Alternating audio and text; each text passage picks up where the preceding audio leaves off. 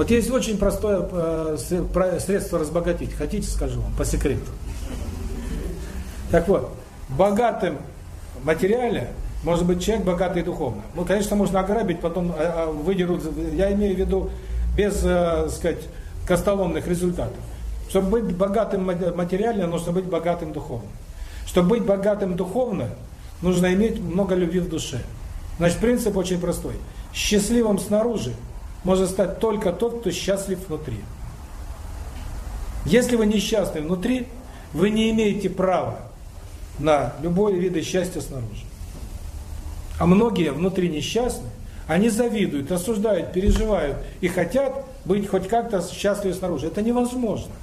Подобное притягивает подобное. Поэтому хотите быть счастливыми? Сначала вы должны быть счастливыми внутри, ощущение любви. Потом из этого ощущения любви родится духовность, ясновидение, предчувствие, потому что без этого не управлять окружающим миром. Потом из этого рождается, что вы совершенно четко чувствуете, где надо работать, сколько надо работать, и приходят деньги. Вот схема.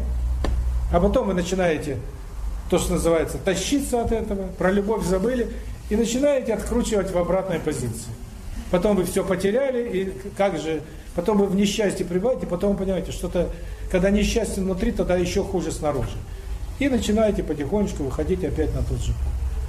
Поэтому, что такое умение быть счастливым внутри? Если муж пьет, несправедливо относится, да, можно спорить, можно воспитывать и так далее, но чувство любви и счастья ни в коем случае нельзя при этом терять. Воспитание, если вы утратили ощущение любви и счастья, перестает быть воспитанием.